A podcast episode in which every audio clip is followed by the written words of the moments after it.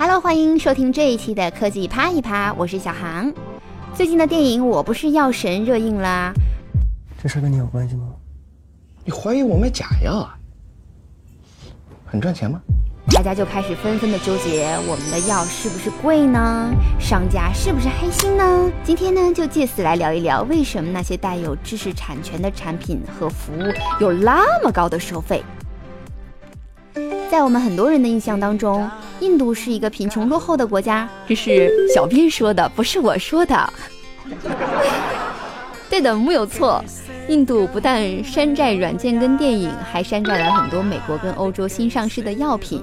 又因为它的贫穷跟落后，他们找到了一个看似充分又心安理得的理由，叫做救死扶伤，白求恩呐！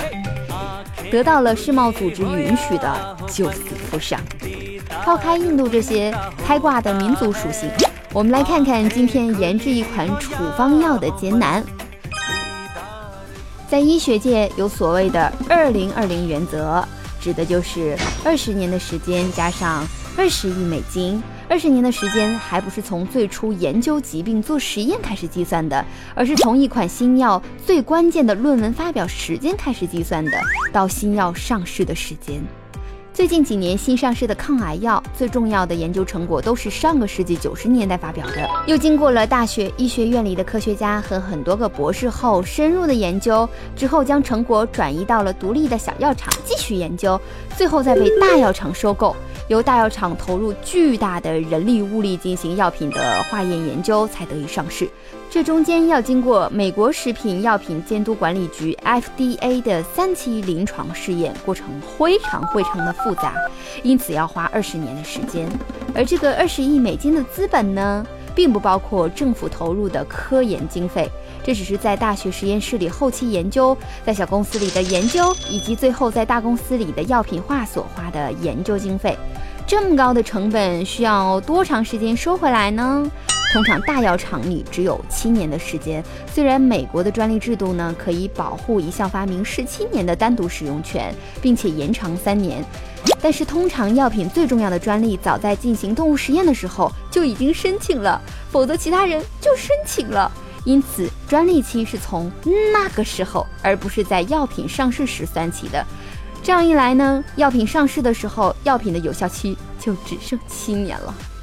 在专利期过后，各个药厂就可以仿制了，因此相应的药品的价格就会暴跌。因此，作为研究新药的药厂，必须在七年的时间赚够足够的钱，至少不能做亏本买卖，否则药厂不仅没有钱研究新药，而且最终会破产。想想七年赚回二十个亿，每年就要赚三个亿。光靠美国的患者通常是不够的。对于药品来讲呢，患者是否需要支付知识产权费？那答案就非常非常的清楚了。如果大家不支付，或者只愿意支付很少很少的费用，是不足以补偿成本的，那么就不会有任何的制药公司愿意去投入巨资进行研发了呀。其结果就是妨碍全人类的健康水平的提高，或者说为了全人类的福祉，请大家为新药。买单！对于买不起药的人，应该由社会啊、慈善机构出钱购买药品，分发给穷人，或者说这是政府必须要解决的分配问题，而不是靠药厂不收钱，大家去盗版药品来解决的。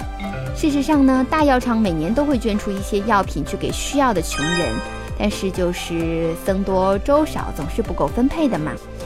无论如何，药厂必须通过现有的处方药带来利润，不断的去研制新药，否则人类的科学就没有进步。从药品再讲到其他软件，并没有大家看得着、摸得到的实体，只是一行一行的代码，而且我们看不懂。其成本在开发上，而不是复制上。像我们这些用手机、电脑的也是如此，单独去评估硬件成本，而不去考虑知识产权成本，都是耍流氓。只跟我谈恋爱不跟我结婚都是耍流氓。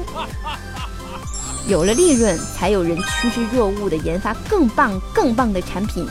如今大家已经渐渐接受了好莱坞电影和国内的娱乐节目付费，但是正在听节目的你，是不是愿意为我们的科技啪一啪来付费呢？好了，这就是这一期的科技啪一啪，我是小航，我们下期再见吧。